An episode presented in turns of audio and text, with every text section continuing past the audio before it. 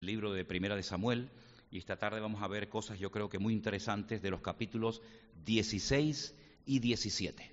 ¿Sí? Primera de Samuel 16 y capítulo también 17. Pero antes vamos a orar. Padre Celestial, te damos muchas gracias en esta tarde por este privilegio que nos das de estar aquí. Gracias, Señor, porque tú nos has guardado, nos has protegido, nos has bendecido y nos das el privilegio y la oportunidad de poder congregarnos en este lugar Después de este tiempo hermoso de alabanza y de adoración, queremos que ahora nos hables y nos instruyas a través de tu bendita y preciosa palabra, la cual amamos, Señor, y queremos. Pedimos que sea de bendición todo lo que en esta tarde sea aquí compartido y que esto sirva para edificar nuestra fe y para que podamos recibir nuevas fuerzas para seguir adelante y para conocerte aún mucho mejor y más profundamente, Señor. Te lo pedimos todo en el nombre de tu amado Hijo Jesús. Amén. Y. Vamos a Primera de Samuel, por favor, el capítulo 16. Primera de Samuel, capítulo 16. Vamos a ver que ahora, a partir del capítulo 16, va a entrar en escena un nuevo personaje del cual todavía el libro no nos había dicho ni una sola palabra. Hasta ahora habíamos hablado de Ana, habíamos hablado de Samuel, habíamos hablado de Elí, habíamos hablado de los hijos de Elí, estamos hablando de Saúl, pero en esta tarde vamos a hablar de un personaje que, dicho sea de paso, es el personaje del cual se habla más en la Biblia. Si juntáramos todo, todo lo que la Biblia dice acerca de David, podríamos llegar a casi 66 capítulos. ¿eh? Se habla más de David que de Abraham, que de Moisés o de cualquier otro personaje. Y vamos a hablar también hoy, por supuesto, de él. En el capítulo 16, empezamos a leer a partir del verso 1, dice así, el Señor le habla y le dice a Samuel, ¿hasta cuándo llorarás a Saúl, habiéndolo yo desechado para que no reine sobre Israel?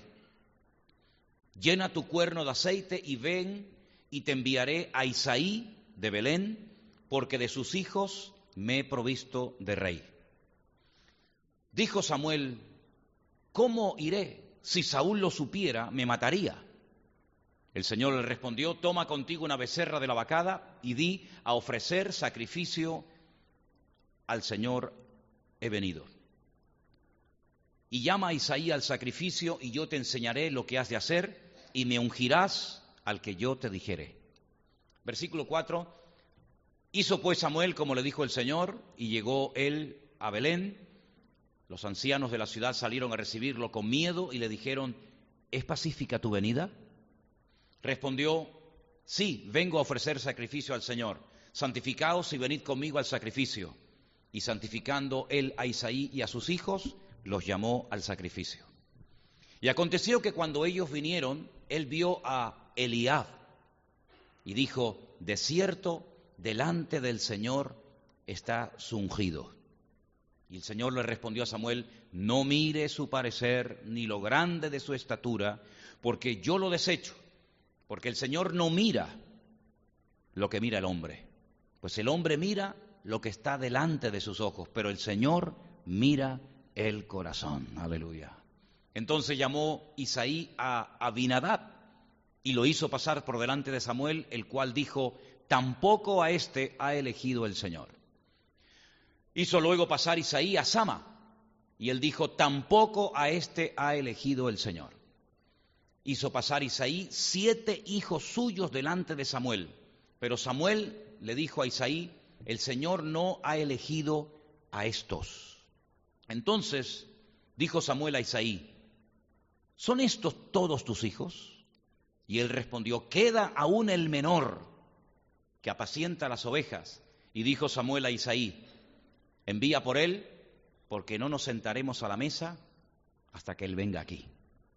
Envió pues por él y le hizo entrar y era rubio, hermoso de ojos y de buen parecer.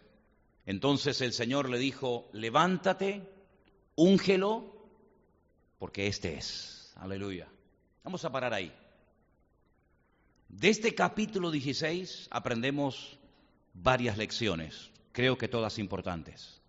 Ya sabemos que a estas alturas, por lo que hemos estado viendo en las últimas semanas, Saúl ya había sido desechado por rey. El Señor le dijo claramente a Samuel que ni siquiera orara más por él, que no invirtiera más de su tiempo. que era imposible trabajar con este hombre. Samuel parece ser que todavía no terminaba de encajar esta noticia, lo lloraba, oraba por él, creyendo que todavía podía albergar alguna esperanza de cambio, sin embargo, nada más lejos de la realidad. Cuando Dios dice cierra una puerta, nadie la puede cerrar. Cuando Dios abre una puerta, ¿verdad? Nadie la puede cerrar y cuando cierra, nadie la puede abrir. Dios dijo, se acabó. Yo me voy a buscar a otro hombre conforme a mi corazón, una persona fiel, una persona con la cual se pueda trabajar. Y dice la Biblia que en este llamado, en este deseo de volver a ungir a otra persona como el rey de Israel, se dirige a un pueblecito llamado Belén, Betlehem, la casa del pan, donde habita la familia perfecta. ¿Por qué digo la familia perfecta? Porque en Israel hasta el día de hoy se considera que el tener muchos hijos es una bendición. También lo creemos aquí, aunque no estemos en Belén esta noche, ¿sí o no?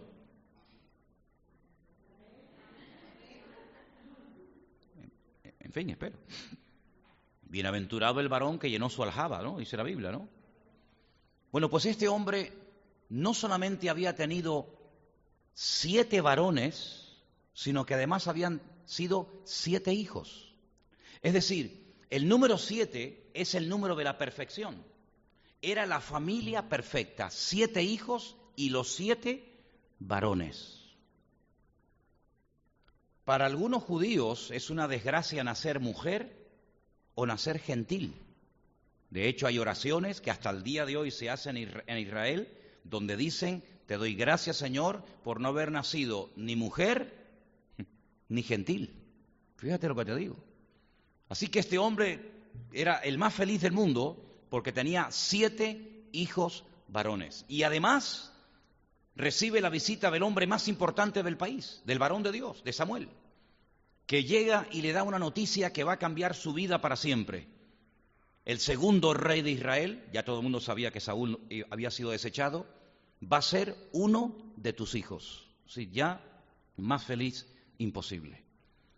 Ahora, Samuel era un hombre, no era un Dios. Y como todos los hombres en la Biblia, pues también tenía sus defectos y sus carencias, como todos tenemos, ¿sí o no? Samuel tuvo que aprender, y de hecho lo aprendió ese día en la casa de Isaí, una lección que todos nosotros tenemos que tener muy clara en nuestra vida. Y es que a veces las apariencias engañan. Cuando él vio al primogénito, cuando él vio a Eliab, el mayor, automáticamente él dice, este es el ungido del Señor, es el primogénito. El primogénito era generalmente el, el hijo más importante, el que recibía la bendición material ampliada de su padre y la bendición espiritual. Pero sin embargo el Señor lo detiene y le dice, ese no es. Y no te dejes llevar por las apariencias, no te dejes llevar por lo que ven tus ojos, porque yo no observo eso. Ya habían cometido una grave equivocación escogiendo al hombre más alto, ¿se acuerdan? De todo el país, como era Saúl. No vuelvan otra vez a cometer la misma equivocación, fijándose única y exclusivamente en lo externo, en lo visible, en lo que, en lo que pueden ver nuestros ojos. Yo no he escogido a esta persona, aunque para ti sea el idóneo. Y así dice la Biblia que fueron pasando un hijo uno detrás de otro hasta llegar al séptimo. Dios no confirmó, Dios no le reveló, no le mostró claramente al profeta Samuel que ninguno de esos siete hijos que estaban allí era el segundo rey de Israel. Y por eso él pregunta, ¿tú tienes algún hijo más? Porque no tengo paz en mi corazón. He hecho todo lo posible, he orado, le he pedido al Señor, pero el Señor no me da palabra certera acerca de que estos hijos o uno de ellos va a ser el siguiente rey de Israel. Y entonces es cuando le dice, sí, tenemos a uno, al más pequeño. Ahora, con este personaje, David, al cual todos conocemos y admiramos, se ha especulado mucho. Porque hay un salmo que él lo escribió después de haber pecado con, con, uh, con Betsabé. Hay un salmo que él escribe donde es una oración de arrepentimiento, el Salmo 51.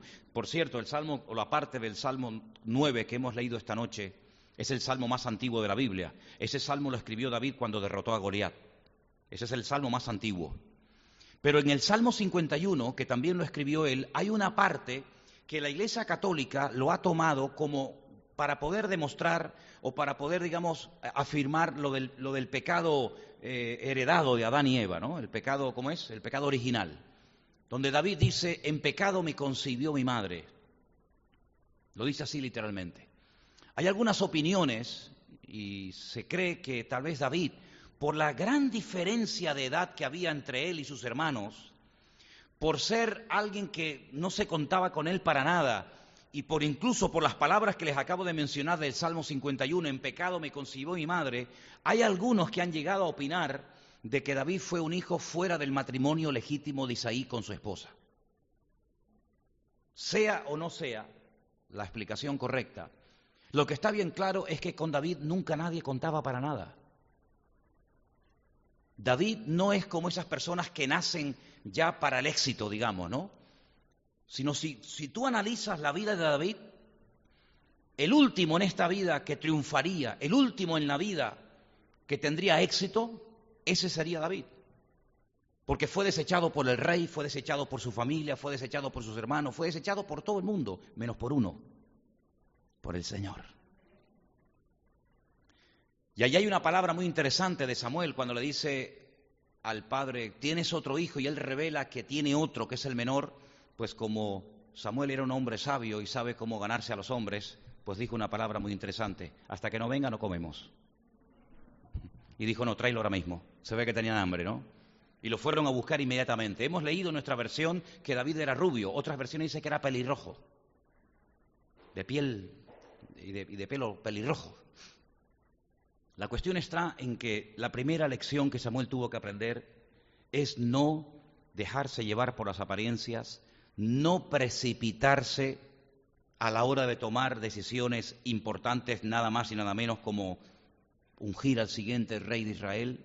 Y algo que me llama muchísimo la atención de esta historia, de esta visita especial de Samuel a la casa de Isaí, es que el Señor sabe dónde estaba su ungido. Y eso es algo que nos tiene que traer una paz y una tranquilidad a nuestros corazones, de saber que no importa lo que digan los demás, no importa si se te han abierto muchas puertas o, hasta el momento se te han cerrado todas, si cuentan contigo o, ni saben dónde vives, lo que está bien claro es que tu Dios, nuestro Señor, Él te conoce perfectamente y Él sabe dónde vives y cómo estás y el potencial que pueda haber en tu vida. Y, y, el Señor dijo, este es. Ahora, en ese momento estaban los ancianos de Belén presentes en aquel acto que no se hacía todos los días. Samuel fue con un cuerno, no porque tuviera problemas familiares, sino porque Samuel eh, utilizaba lo que utilizaban los profetas cuando ungían a los reyes, que era llevar un cuerno, no había vasos de cristal, no había vidrio, y utilizaban los cuernos que son huecos, ¿verdad?, para ungir a los reyes. Y dice la Biblia que ese aceite fue derramada sobre la cabeza del futuro rey de Israel. Allí estaban sus hermanos, allí estaban sus padres, allí estaban los ancianos, allí estaba el profeta. Es decir, aquello no se hizo en la clandestinidad, aquello se hizo delante de, muchos testigos, se hizo sobre todo delante del Señor, por mandato del Señor, pero sobre todo se le dio importancia al hecho de que estamos ungiendo al que Dios ha dicho y ha escogido que será el siguiente rey de Israel. Bueno, pues aparentemente eh, todo siguió igual. ¿Creen ustedes que en ese momento, en esa cena, los hermanos pasaron por delante de David y le, le hicieron alguna reverencia, le besaron la mano? Nada. Terminó aquello y ¿a dónde volvió David? Al monte, a cuidar otra vez las ovejas. Todo aparentemente siguió igual porque había sido ungido. Y dice que a partir de ese día el Espíritu de Dios estuvo sobre él constante y permanentemente. Es la única persona del Antiguo Testamento que permanentemente tenía el Espíritu de Dios sobre su vida. No es como otros personajes que iba y venía, iba y venía, ¿verdad? El Espíritu de Dios en momentos puntuales, sino que sobre David estaba permanentemente la presencia del Señor. Pero él vuelve a la montaña a ocuparse de, de la responsabilidad que su padre le había pedido y era cuidar un pequeño, un pequeño rebaño de ovejas. En esos mismos días, tal vez en ese mismo día, en esa misma semana, mientras en un lugar se estaba ungiendo al siguiente rey de Israel, mientras el Espíritu de Dios estaba viniendo sobre la vida de un personaje como David, en el palacio estaban pasando también cosas muy interesantes. En el versículo 14 del mismo capítulo 16 de Primera de Samuel nos dice que el espíritu del Señor se apartó de Saúl. Sobre uno viene y del otro se aparta. Qué tremendo. Y así como cuando vino el Espíritu de Dios sobre David, cambió su forma de ser, era otra persona completamente diferente, a partir de este momento donde el Espíritu de Dios se aparta de Saúl y comienza a atormentarle un espíritu malo de parte de Dios, también en Saúl cambia completamente su forma de hablar, su forma de pensar, su forma de comportarse. Es otra persona incluso muy peligrosa. Y dice en el versículo 15 que los criados de Saúl, al ver lo mal que estaba, le dijeron, he aquí ahora un espíritu malo de parte del Señor, de parte de Dios, te atormenta. Diga pues nuestro Señor a tus siervos que están delante de ti, que busquen alguno que sepa tocar el arpa, para que cuando esté sobre ti el espíritu malo de parte de Dios, él toque con su mano y tengas alivio. Y Saúl respondió a sus criados, buscadme pues ahora alguno que toque bien y traédmelo. Entonces uno de los criados respondió diciendo, he aquí yo he visto a un hijo de Isaí de Belén que sabe tocar y es valiente y vigoroso y hombre de guerra, prudente en sus palabras y hermoso, y el Señor está con él. Vamos a parar ahí. Esta parte del libro de Samuel evidentemente no está en orden cronológico, porque se dice que era varón de guerra y aún David no había ido a la guerra, por lo menos según vamos leyendo, evidentemente no es que sea algo incorrecto, no es que sea algo falso, sino que simplemente no está en orden cronológico esta historia, ¿vale? Pero quiero que se den cuenta de lo siguiente. Este segundo rey de Israel que el Señor elige, David, tenía cinco características principales y las vamos a poner aquí para analizar cada una de ellas. Primero, David desarrolló una relación con Dios como nunca nadie había tenido hasta ese momento. Quiero pararme en esto.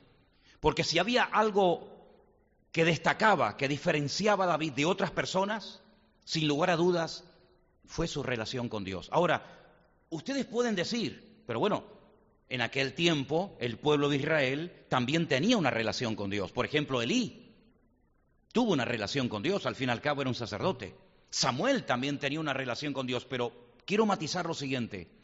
David es la primera persona en la historia que comienza a decir cosas de Dios y a revelar cosas de Dios que hasta ese momento nadie las había dicho. David es la primera persona que dice que Dios es como un pastor. Él dice, el Señor es mi pastor y por lo tanto nada me faltará. Y es que él sabe, porque él es pastor, que una de las obligaciones principales de un pastor es cuidar de su rebaño y, y llevarlos a buenos pastos. Y él hace un paralelismo entre lo que él es y lo que él cree que también es Dios. Dios es el que me supervisa, el que me vigila, el que constantemente me está observando y mirando, el que pastorea y cuida mi vida. Por eso no tengo ningún temor si voy por algún lugar estrecho o oscuro. ¿Por qué? Porque su vara y su callado me infunden aliento. Y él comienza a llamar a Dios mi luz y mi salvación. Nunca nadie había dicho esas palabras de Dios.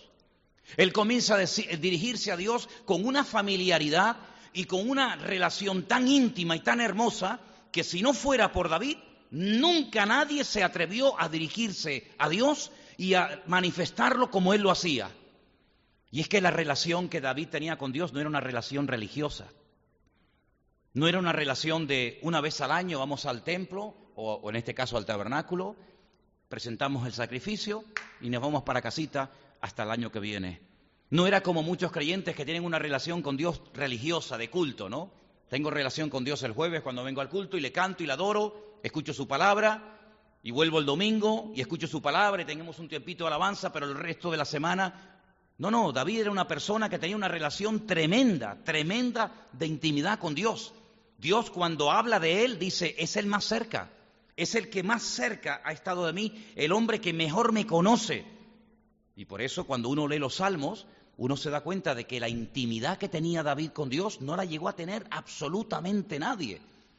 Uno se queda sorprendido de lo que es Dios, de lo poderoso que es Dios, es fortaleza, es castillo, es pronto auxilio en las tribulaciones, no, no, infunde temor, al contrario, es un pastor que me supervisa, me ilumina el camino, me protege de noche, de día, me guarda, me sana, me bendice, me perdona, me alienta, me libera. Todo eso uno lo descubre leyendo los salmos, que son la revelación de la, de la relación tremenda que David llegó a tener con Dios. Por eso este hombre marcó una diferencia en su época, por la relación tan grande, directa y personal que llegó a tener con el Señor. Otra característica que me llama muchísimo la atención de David es que era un hombre, era un excelente músico. Fijaros que cuando Saúl tiene aquel problema con aquel espíritu malo que lo está atormentando, yo creo que ahí nació la musicoterapia, ¿no? Dice que llamaron a David porque tocaba bien. Y tocaba de tal manera que dice la escritura que cuando él tocaba, Saúl tenía alivio, se sentía mejor y el espíritu malo de parte del Señor se apartaba de él. Lo voy a repetir. Tenía alivio, estaba mejor y el espíritu malo se apartaba de él. Su espíritu, su alma, su cuerpo, sus emociones, sus sentimientos, su mente se equilibraba y había una paz mientras David tocaba el arpa, porque fue un hombre que no solamente tocaba el arpa, sino que además le dedicó muchísimos años de su vida a escribir los salmos, las canciones, las letras de las canciones que más tarde se cantarían en el templo de Jerusalén y canciones que se cantan hasta el día de hoy. Es decir, yo creo que ha sido el músico, el músico que más éxito ha tenido a lo largo de la historia. Hay canciones que durante un par de semanas están en el número uno, o tres meses, pero las canciones de David llevan más de tres mil años en el número uno. Se siguen cantando hasta el día de hoy. Él fue el que le enseñó al pueblo a danzar, él fue el que trajo alegría a los cultos. Los cultos eran muy religiosos, todo era capela, no había instrumento, no había nada. Pero él dijo, oye, vamos a añadirle a esto unos címbalos, ¿no? Unos címbalos resonantes. Y vamos a tocar eh, la trompeta y vamos a poner pandero y danza. Él fue el que revolucionó todo el tema de la música en Israel. Y de hecho él mismo es el botón de muestra de cómo hay que alabar al Señor con libertad y con alegría y con espontaneidad, que le costó un problema en su familia, en su propio matrimonio, que su mujer lo llegó a menospreciar. Pero él dijo, lo alabaré y lo seguiré alabando y lo seguiré, ¿verdad? Porque me haré más mil por causa del Señor. Es una persona que trajo alegría al pueblo. De hecho, hay una profecía que siglos más tarde otros profetas dijeron que se repite en el Nuevo Testamento, que dice que antes de que el Señor venga tendrá que restaurar previamente el tabernáculo caído de David. No el tabernáculo de Moisés, de la religiosidad, ¿verdad?, de la liturgia, sino el tabernáculo de David, la alegría, la danza, la adoración, la, alabanza en la casa de Dios. Por eso no solamente era un hombre con una relación con Dios extraordinaria, sino un músico realmente excelente. Fue contratado nada más y nada menos que para tocar en el palacio del rey. Sí, si el rey te llama para tocar es porque evidentemente tienes que ser un músico de primera, ¿no? No va a contratar a uno cualquiera. Tenía una característica que la mantuvo durante toda su vida, la tercera, fue un hombre tremendamente valiente, tremendamente valiente. Peleó, como bien saben ustedes, contra leones, contra osos, contra gigantes. La valentía de David era algo fuera de lo común.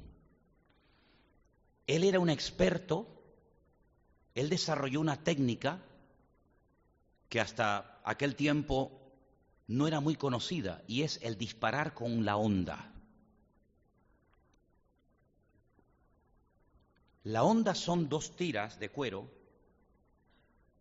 que se pone como si fuera un trocito de cuero un poquito más ancho, donde se pone una piedra, se mete en el dedo, se va girando, cogiendo velocidad. Cuando coge velocidad la subes por delante de la cabeza y esa velocidad que coges la lanzas en línea recta y es la potencia de un disparo. El único problema que tiene este arma, que hasta el día de hoy se utiliza en Israel, es que es muy difícil apuntar.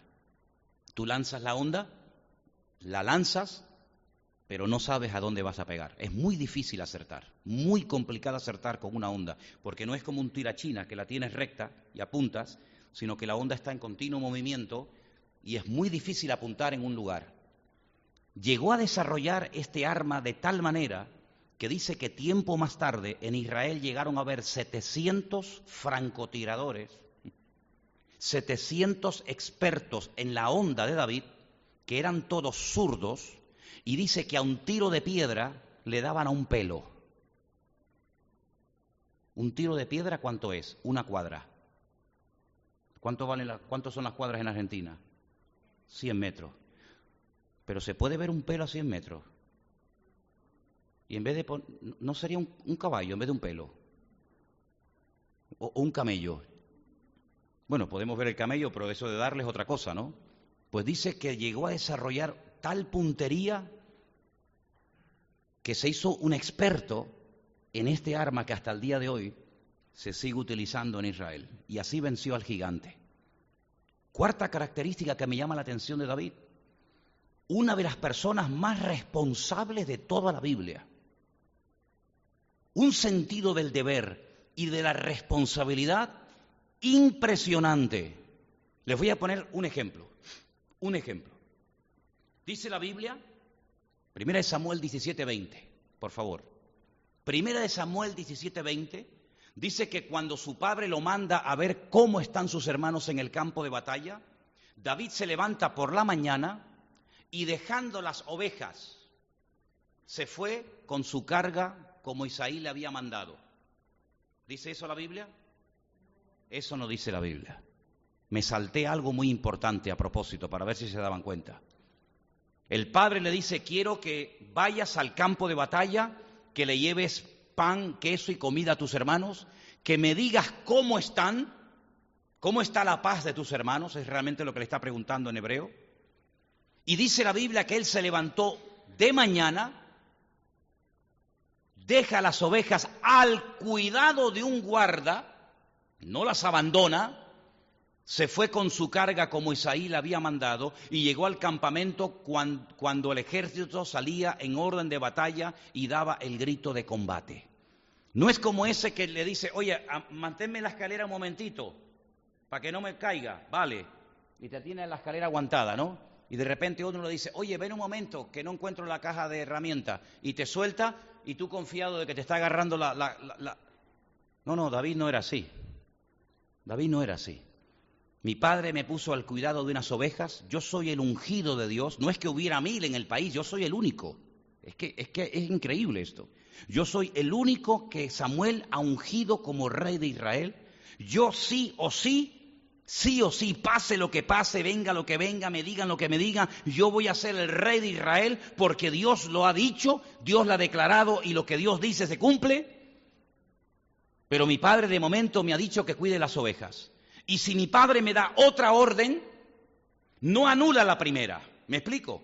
No es que ahora me dice, vete al campo de batalla, llévale a tus hermanos esto, pero las ovejas las abandonas. No, no, no. La segunda orden no anula la primera. Por lo tanto, él dice que le dice a alguien, a un guarda, cuídame las ovejas, que para los hermanos no eran nada, como ahora veremos.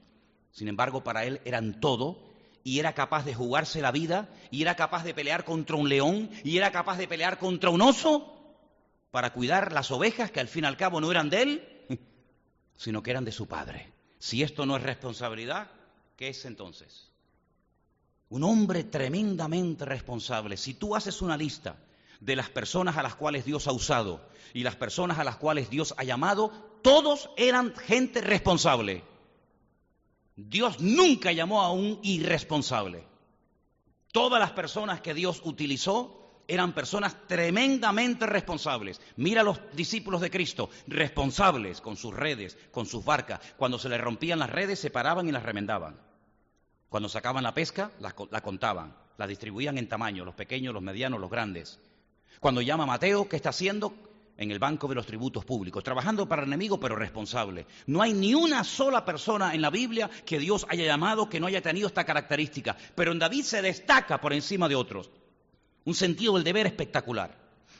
Y finalmente, algo que me llama mucho la atención es que aprendió a respetar los tiempos. Él sabía perfectamente, todo el país sabía que Saúl había sido desechado como rey. Pero todavía el Señor no me ha dicho que tengo que ocupar su lugar.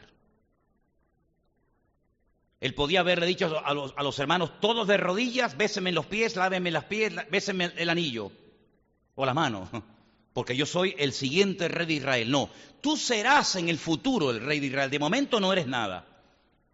Eres una profecía incumplida que algún día se cumplirá si sabes esperar y, aprender a confiar en el Señor. Es como José, que sabía lo que iba a ser en el futuro, un futuro brillante, un futuro espectacular, donde las estrellas, el sol y la luna, es decir, toda la familia, empezando por el padre, la madre, los hermanos, se iban a terminar inclinando a él, pero él se va también a cuidar las ovejas de su padre. Y quiero decirles que en, los tiempos de la Biblia, lo peor de lo peor a lo que se podía dedicar un ser humano era a cuidar ovejas.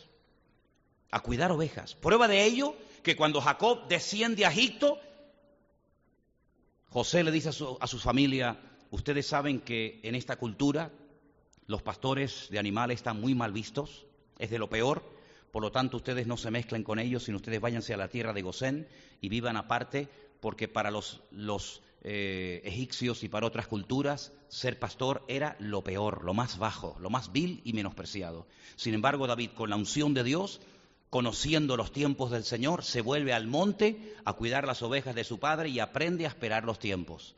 Y cuando tiempo más tarde, ese rey que ya ha sido desechado por el Señor, entra a una cueva a hacer sus necesidades, y David está dentro y lo ve, no se levanta contra él y aprovecha la ocasión, sino que dice que me guarde Dios, que me guarde Dios de saltarme los tiempos del Señor, matar al ungido del Señor, sino que ya se encargará el Señor de hacerlo en su momento oportuno. ¿Cuántos dicen amén? Así que vamos a poner las cinco características de David, que son todas excelentes. Una tremenda relación con el Señor, que la mantuvo toda su vida. Era su punto fuerte un excelente músico que utilizó su don, porque era un don, para adorar a Dios, no para pegarse la gran vida, no para ser un juglar de esto que va por los pueblos buscándose la vida, sino que utilizó su arte musical para adorar a Dios y escribir uno de los libros más hermosos de la Biblia, que es el libro de los cánticos y de las oraciones, como es el libro de los salmos. Un excelente músico al servicio del Señor un hombre tremendamente valiente porque sabía que el creador de los osos, el creador de los leones era el Señor, por lo tanto todo está bajo el control de Dios, nunca le, tuvo miedo a nada ni a nadie, un hombre tremendamente responsable hasta el último momento de su vida y un hombre que supo respetar, respetar los tiempos. ¿Cuántos dicen amén? Características extraordinarias. En el capítulo 17 de Primera de Samuel, Leemos a partir del versículo 1 lo siguiente. Primera de Samuel, capítulo 17, a partir del 1 en adelante. Los filisteos juntaron sus ejércitos para la guerra. Otra vez los dichosos filisteos, ¿eh? Mira que son pesados, ¿eh? Mira que son pesados los filisteos, ¿eh? Madre mía, están por todos lados. Se vuelven otra vez a juntar para la guerra y esta vez se congregaron en Soco, en el territorio de Judá, y acamparon entre Soco y Aseca, en Efes Damín. También Saúl y los hombres de Israel se juntaron y acamparon en el valle de Ela y se pusieron en orden de batalla contra los filisteos. Esto era como un estadio, ¿no? Unos estaban en la grada, en la grada sur, en herradura, ¿no? ¿Eh? Y otros estaban en la grada norte. Ahí las dos barras bravas enfrentadas una contra la otra, el, campo en medio, esperando que dieran la orden para liarse ahí a patadas y a, y a todo tipo de una sangría terrible. Y entonces dice que unos estaban a un lado y otros estaban a otro lado. Versículo 4. Y dice lo siguiente. Salió entonces del campamento de los filisteos un paladín, hmm, un tal Goliat. Su nombre podríamos traducirlo de una forma moderna como una especie de mercenario. Es así. De hecho, Goliat significa peregrino, una persona que está aquí, allá y en todas partes. Era como una especie de persona que se le utilizaba para llevarlo a diferentes frentes de batalla. Ahora le toca aquí, mañana te mandamos para otro lado, para asustar, para amedrentar, ¿verdad? Medía, no llegaba a los tres metros, pero llegaba a los 2,97. Esa era la estatura de Goliat. El hombre más alto de, de esta generación, digamos, nuestra llegó a los 2,75. Goliat llegó a los 2,97 metros. Una bestia, ¿eh? Salió, espera, no, terminé de leer. Salió un paladín llamado Goliat de Gat, tenía la altura de seis codos y un palmo, 2,97. Sigo. Tenía un casco de bronce en su cabeza, llevaba una cota de malla y el peso de la cota era 60 kilos. Lo que pesan la mayoría de ustedes, hermanas. O menos, ¿no? Alguna dice, ¿qué más quisiera yo? 60 kilos la cota de malla. Alucinante. Tenía entre sus piernas grebas de bronce y una jabalina de bronce entre sus hombros. Y el asta de su lanza era como un rodillo de telar y tenía el hierro de, la lanza ocho kilos.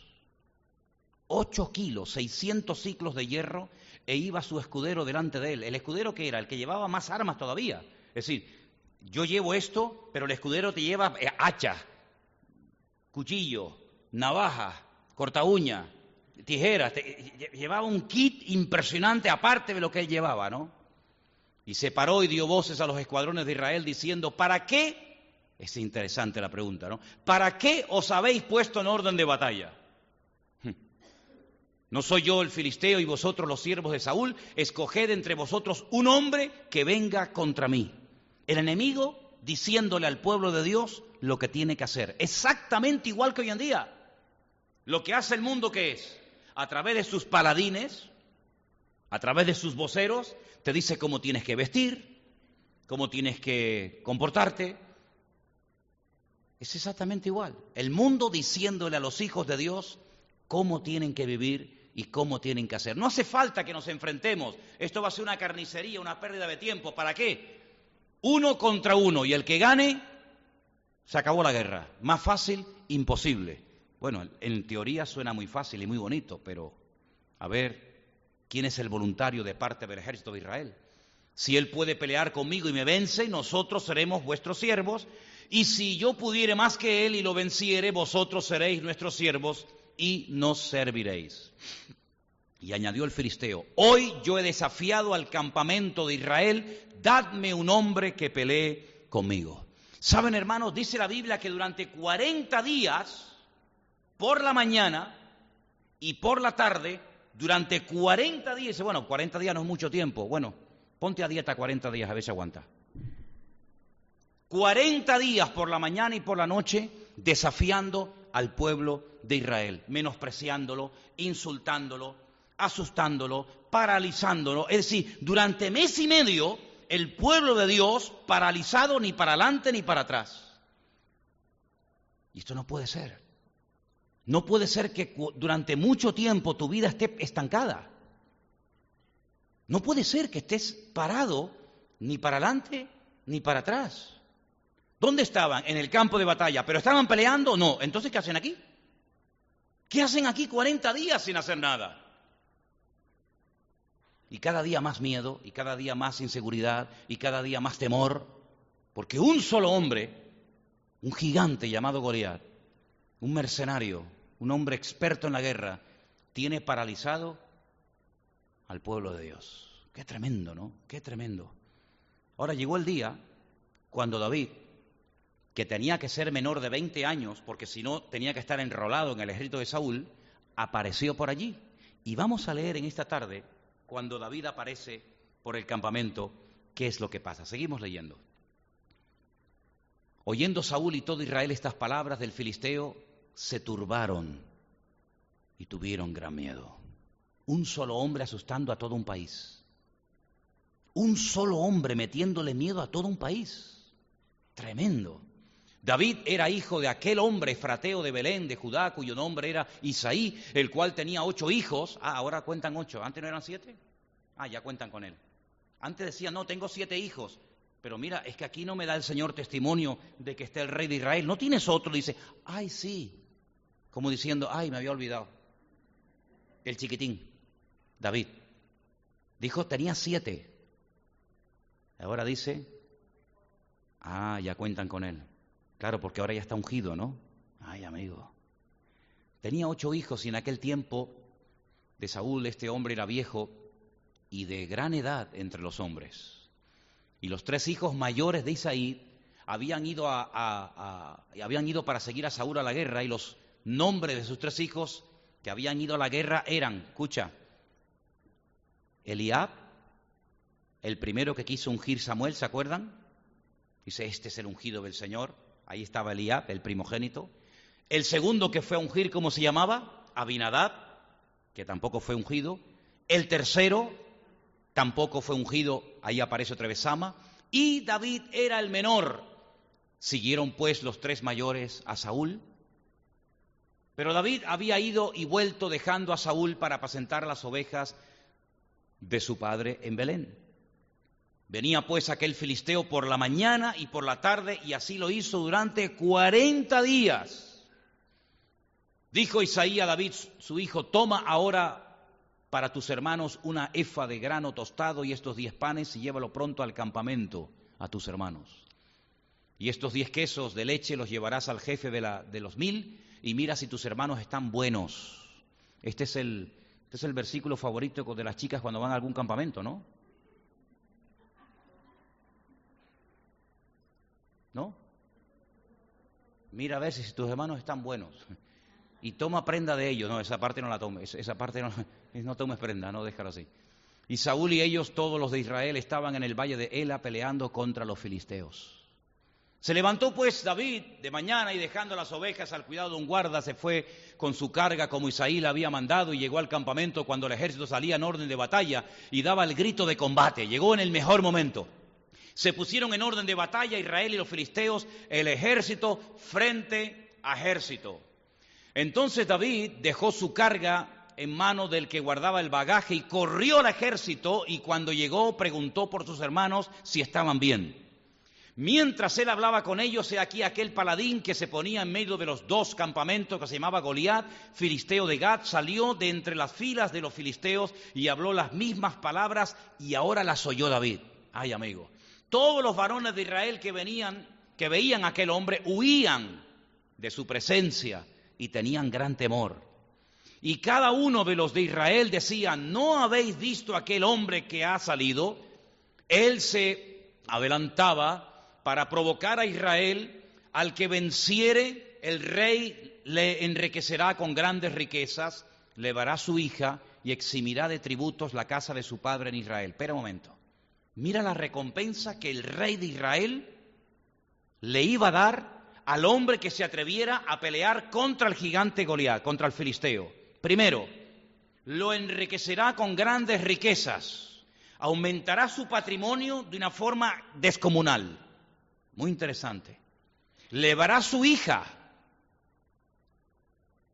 y eximirá de tributos, de impuestos, no pagará nunca más el IGIT, ni el IVA, ni nada, nunca más, toda la familia del padre de este muchacho. Oye, pues pienso que merece la pena, ¿no? Se habrán apuntado veinte mil para ir a pelear contra el gigante Goliat, ¿no? Ni uno. ¿Merecería jugarse la vida por la hija del rey? Pues fíjense lo que pasa. Entonces David habló a los que estaban junto a él y dijo, ¿Qué harán al hombre que venciera este filisteo y qué oprobio y que quiere el oprobio de Israel? Porque ¿quién es este filisteo incircunciso, inconverso, para que provoque a los escuadrones del Dios viviente? Mira, mientras se metieran con David, no pasaba nada. Mientras se burlaran de David, no pasaba nada. Pero David tenía una característica. Todo lo que afectaba a la honra, a la honorabilidad de Dios, hasta ahí podía llegar David. Y así tenemos que ser nosotros los hijos de Dios. Que se metan, que nos insulten, que nos cuestionen, que nos critiquen, que nos abandonen, que nos humillen, da igual. Pero todo lo que afecte a la honra, a la gloria, al respeto de Dios, nos tiene que hacer hervir la sangre. Porque todo lo que nos afecta a nosotros le afecta al Señor. Porque dice la Biblia que cuando el Señor se le presentó a Saúl en el camino, le dijo, ¿por qué te metes con mis hijos? Amén. Muy bien. Ahora, ahora habéis acertado. No sé si porque no queríais o porque os habéis dado cuenta. El Señor cuando se le presenta a Saúl en el camino a Damasco, no le dice, ¿por qué te metes con mi pueblo? ¿Por qué persigues a mis hijos o a mi iglesia? No. Le dice, ¿por qué me persigues a mí? A ti. Pero tú quién eres? Yo soy Jesús de Nazaret, a quien tú estás persiguiendo. Ahí va. Es que el que se mete con un hijo de Dios, el que se mete contigo, hermano y hermana, se está metiendo contra el creador del universo. ¿No te das cuenta? El que te toca a ti toca a la niña de sus ojos. Pero es que esa misma actitud deberíamos de tenerla nosotros hacia nuestro Dios, que nos insulten, que nos critican, que se mofen, que, que nos menosprecien, da igual. Pero que toquen a nuestro Dios. Hasta ahí podíamos llegar. Por eso David dice, pero ¿qué se ha creído este circunciso filisteo para amedrentar al, al, pueblo de Dios? Hasta ahí podíamos llegar. Y entonces es cuando comenzamos a ver la reacción de David y el pueblo le responde a él las mismas palabras, diciéndole lo que le hará el rey si vence, versículo siguiente, y oyendo hablar Eliab a su hermano, perdón, su hermano mayor con aquellos hombres, ¿cómo dice ahí? Se encendió en ira contra David. Claro, ahora entiendo por qué el Señor le dijo a Samuel, este no es el ungido del Señor. Ahora lo entiendo. Ahora sé por qué no lo ungió. Porque mira, cuando David va al campamento a llevarte comida, jugándome también la vida. Y vengo aquí porque mi padre me ha mandado, porque David toda la vida estuvo bajo autoridad, toda la vida estuvo sometido a alguien. No era uno que iba por libre. David tuvo toda la vida sometido a Dios, a su padre, al rey o al que correspondiera. Y resulta que mi hermano, que tiene que decirme, oye, gracias, ¿cómo está papá? Ni pregunta por el padre, sino que dice que se enciende en ira contra su hermano David porque lo ve hablando y le dice, ¿para qué has descendido acá? ¿A quién has dejado aquellas pocas ovejas en el desierto? Fíjate tú, ¿eh? Yo conozco tu soberbia, la malicia de tu corazón, para ver la batalla has venido. Pero ¿qué dices? Pero qué soberbia y malicia de mi corazón, si Dios dice que mi corazón es el más cerca del corazón de Él. ¿A quién le hago caso?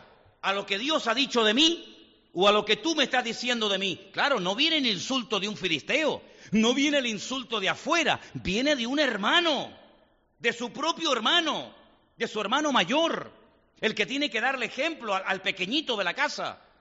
Ahora entendemos, ¿verdad? Ahora entendemos por qué Samuel, el Señor le dice, este no es el ungido del Señor. Si se confunde y no conoce a su hermano, diciéndole que eres un soberbio, que has dejado esas pocas ovejas que no vale la pena jugarse la vida por ellas para venir a ver la batalla, si así trata a su hermano, si así trata Eliab a su hermano, por carne de él, ¿cómo tratará éste al pueblo el día de mañana si lo nombran rey? Peor que Saúl todavía. Ahora yo entiendo, digo, Señor, gracias porque tú no ves lo de afuera, tú ves lo de adentro. Y el corazón de Eliab no era recto. El corazón de Eliab no era bueno. El corazón de Eliab, mira cómo era, soberbio. Ah, eh, tu corazón está lleno de malicia, pero ¿qué dices? Nada más lejos de la realidad tiene menos discernimiento espiritual que un mosquito. David le dice, pero que yo, ¿qué he hecho? Me estás echando una bronca aquí sin necesidad, ¿que yo qué he hecho? ¿No es esto mero hablar? Y apartándose de él hacia otros, le preguntó de igual manera y le dio el pueblo la misma respuesta de antes. Fueron oídas las palabras de David que había dicho y las refirieron delante de Saúl y él lo hizo venir. Y dijo David a Saúl, no desmaye el corazón de ninguno a causa de él. Tu siervo, fíjate, ya había sido ungido. Tú estás desechado. Pero yo soy tu siervo de momento. Yo iré y pelearé contra este filisteo. Y le dijo Saúl a David, tú no podrás ir contra aquel filisteo. De la abundancia del corazón habla la boca. Tú no vas a ir y te crees que todos somos iguales. Y por eso intenta asustar, intenta menospreciar, intenta tirarle un jarro de agua fría por encima a David, tú no irás a pelear con él porque tú eres un muchacho y él es un hombre de guerra desde su juventud. David le respondió a Saúl, y es ahora, ahora nos enteramos por primera vez de algo impresionante, algo que nosotros ya sabíamos, pero que en aquel momento nadie sabía. Ahora nos hemos enterado que todos los cojines en la casa de David eran de piel de león.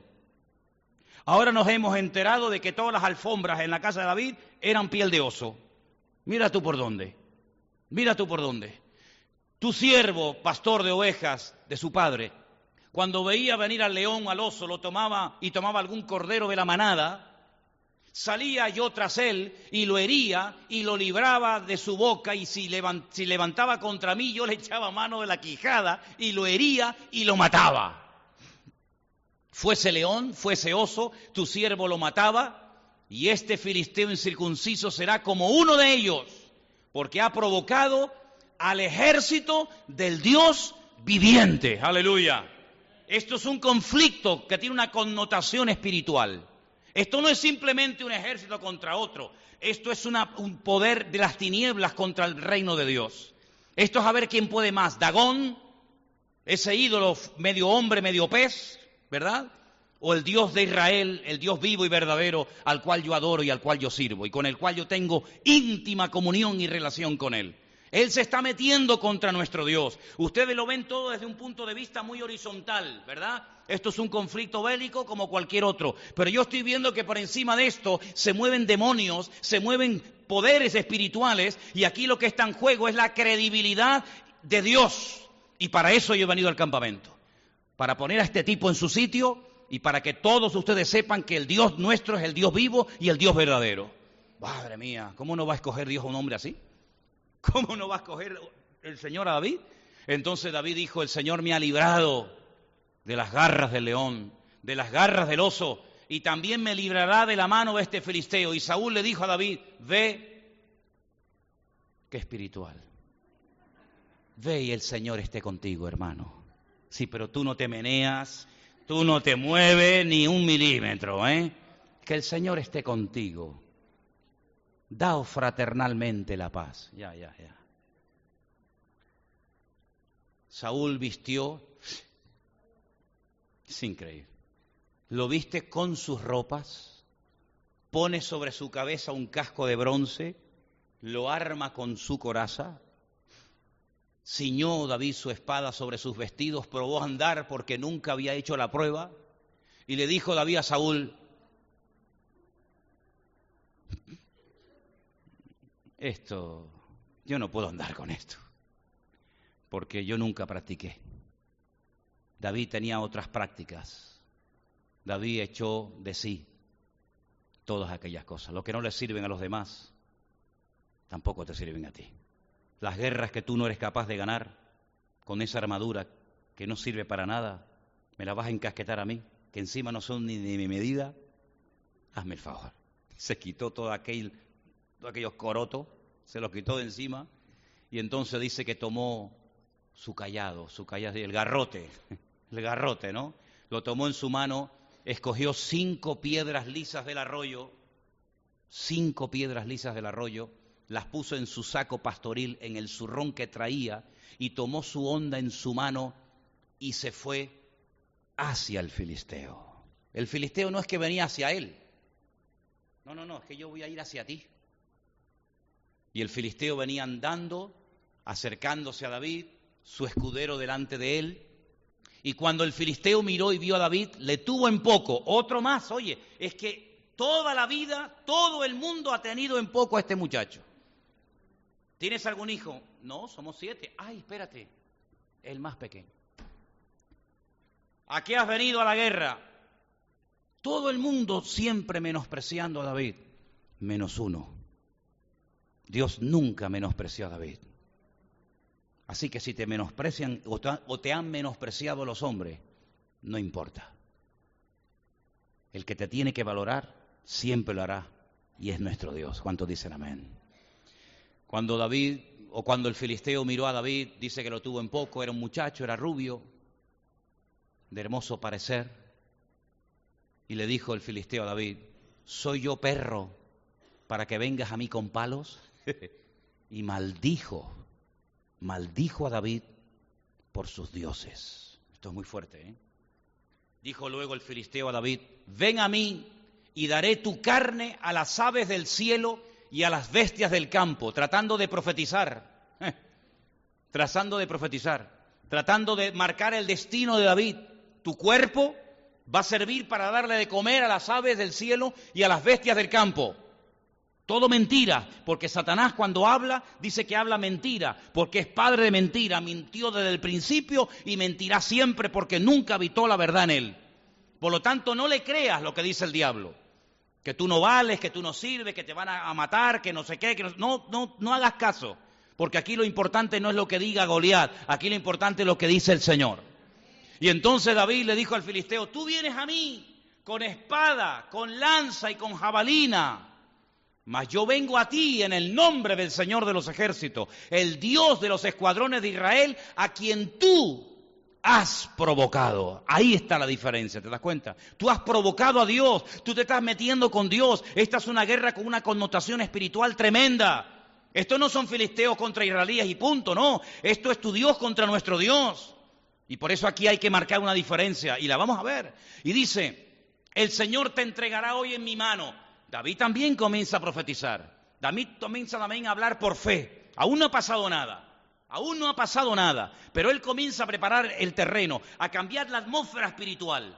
¿eh? Hoy, no mañana ni dentro de 20 años, tú llevas 40 días amenazando y no has conseguido nada. Mes y medio. Pero yo en un día te voy a cortar el rollo. El Señor hoy te entregará en mi mano, yo te venceré, te cortaré la cabeza. Yo me imagino yo me imagino a los soldados y a los hermanos y a Saúl escuchando hablar diciendo, este le van a meter una paliza, lo está provocando, lo está provocando y ya verás la que va a liar el, enano este. Te cortaré la cabeza, daré hoy los cuerpos de los filisteos.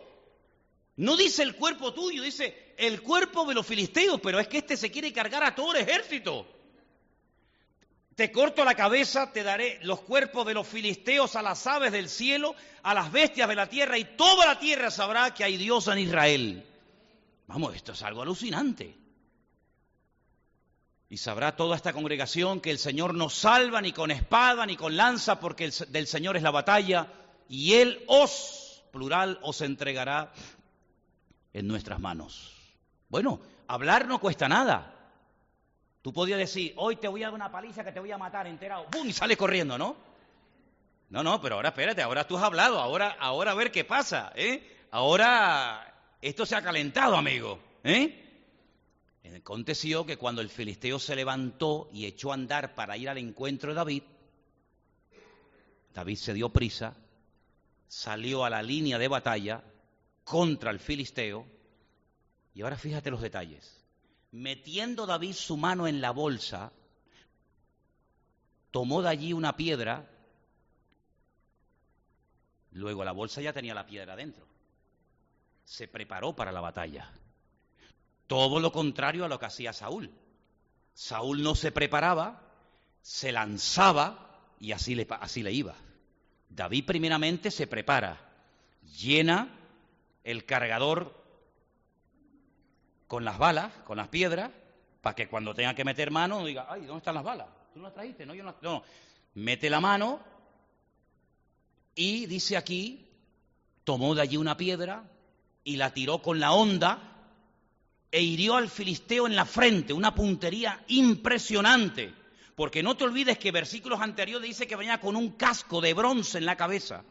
Es decir, entre la cota que él llevaba y el casco tenía muy poco, muy poco visible. Para apuntar en la frente tenías que tener una puntería increíble.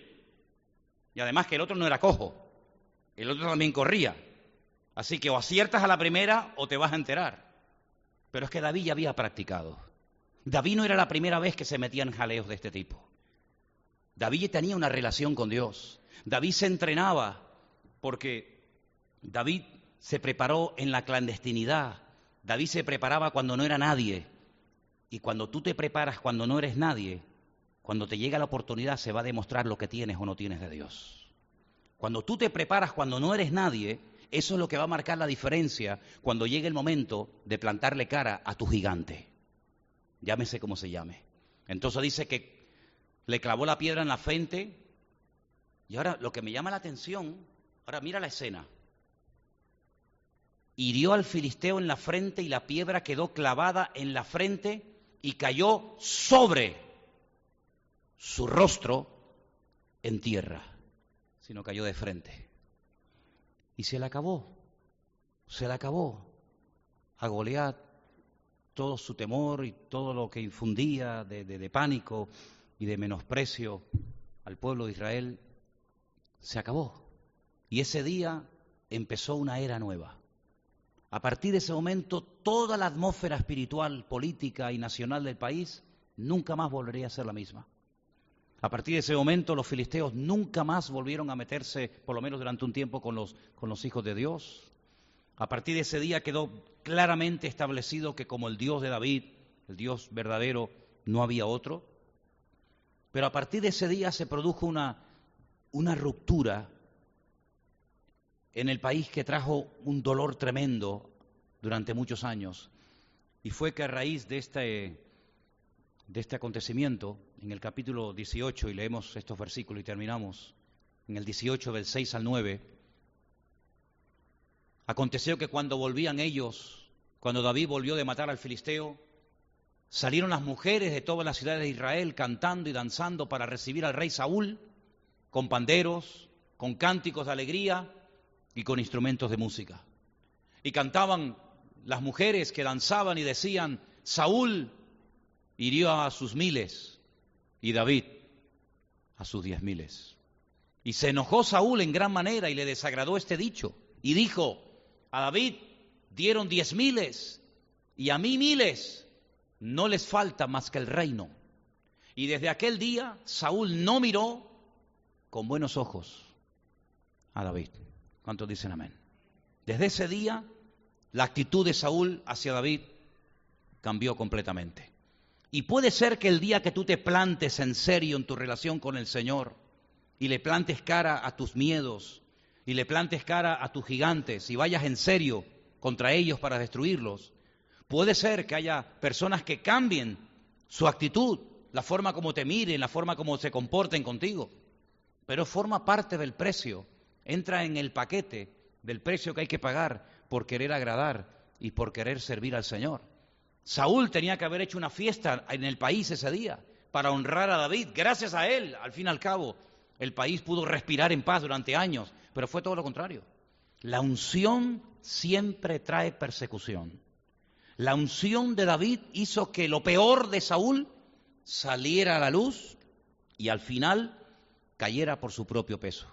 Y así como cayó Saúl, perdón, así como cayó David, o tiró al, gigante Goliat, así caería tiempo más tarde Saúl en el campo de batalla. ¿Por qué? Porque perdió la gracia de Dios, perdió la unción de Dios, porque en vez de tener relación con el Señor, se dedicó a perseguir durante años y años a David, la persona que más lo respetaba, la persona que más lo apoyaba, la persona que más lo amaba, él creía que era su peor enemigo y nada más lejos de la realidad. Así que a partir de ahora vamos a ver que Primera de Samuel habla cada vez más y más y más y más de David y vamos a ver cómo Saúl entra en declive, termina tocando fondo hasta que al final se quita la vida en lo alto de una montaña y definitivamente se termina este cáncer que durante tanto tiempo hizo tanto daño al país y Dios levanta al verdadero rey, al que tenía que haber sido rey desde el principio pero que por haberse precipitado el pueblo de Israel, ungieron, tomaron precipitadamente una decisión equivocada que sufrieron las consecuencias durante mucho tiempo y al final ¿para qué? Para reconocer que se habían equivocado, que se habían precipitado, que tenían que volver otra vez al punto de partida y comenzar a depender y a confiar en el Señor. Yo quiero que cerremos nuestros ojos en esta noche y tú le digas al Señor en este momento, Señor, así como tú tuviste a David durante años, en el más absoluto anonimato, preparándolo, tratando con su vida, hasta que llegó un momento en el que tú lo exaltaste y lo levantaste y lo pusiste como rey de Israel. Yo te pido, Señor, que tú estés tratando con mi vida, que quites de mi vida todas aquellas actitudes, todos aquellos gigantes que se han querido levantar tratando de asustarme, tratando de paralizarme, robándome o intentándome robar la paz, el gozo, la victoria, la bendición de Dios en mi vida. No permitas que ningún gigante durante más tiempo se levante y te robe la bendición y la paz del Señor. Cuarenta largos días sufrió Israel a manos de aquel gigante llamado Goliat. Dice la Biblia que Goliat tenía cuatro hermanos más, es decir, eran cinco. Por eso David cogió cinco piedras del arroyo. Por si acaso sus hermanos venían a atacarlo, él ya estaba preparado. Pero dice la escritura que los valientes de David fueron los que mataron a los hermanos de Goliat. Pero quiero que en esta noche les presentes tus gigantes al Señor y los puedas vencer en el nombre de Jesús. Goliat fue una amenaza durante tiempo hasta que vino un hombre de Dios y se plantó y dijo, yo vengo contra ti en el nombre del Señor de los ejércitos, contra el cual tú te has levantado, provocando a los escuadrones de Israel. Y en esta tarde, con la autoridad de Dios, plántale cara a tu gigante y dile, basta, a partir de hoy, el único que se va a levantar en mi vida va a ser el poder de Dios. Dile adiós al miedo, dile adiós al complejo. Dile adiós al temor. Dile adiós a lo que a lo que te ha estado robando la tranquilidad y la calma en el hogar. Plántale batalla en el nombre de Jesús, sabiendo que el que está contigo es mayor que el que viene contra ti. No permitas que ningún gigante, llámese como quien como se llame, domine tu tiempo, tu vida, sino que te levantes en esta noche en el nombre de Jesús y obtengas tu victoria a través de Cristo Jesús. Y te damos a ti toda la gloria y la honra, Señor, porque sabemos que tú estás con nosotros. Tú nunca nos abandonarás. Tú has prometido estar con nosotros todos los días hasta el fin del mundo. Y en esta tarde nos sometemos a ti. Y sabemos, Señor, que tú nos has estado preparando durante años, durante mucho tiempo pasando por todo tipo de pruebas y dificultades para que podamos afrontar con victoria cualquier gigante que se quiera levantar en nuestro camino. Tomamos autoridad esta noche en el nombre poderoso de Jesús y pedimos, Señor, que nuestra vida esté libre de cualquier influencia mala, de cualquier hábito, vicios, ataduras, temores que impiden que yo me, levante victorioso en el nombre del Señor. Te doy gracias porque tú eres mi fortaleza, tú eres mi escudo, aleluya. Tú eres mi Dios todopoderoso, al cual alabo y bendigo en esta noche. En el nombre bendito de Jesús. Amén. Y amén. Nos ponemos de pie, hermanos, en esta noche, por.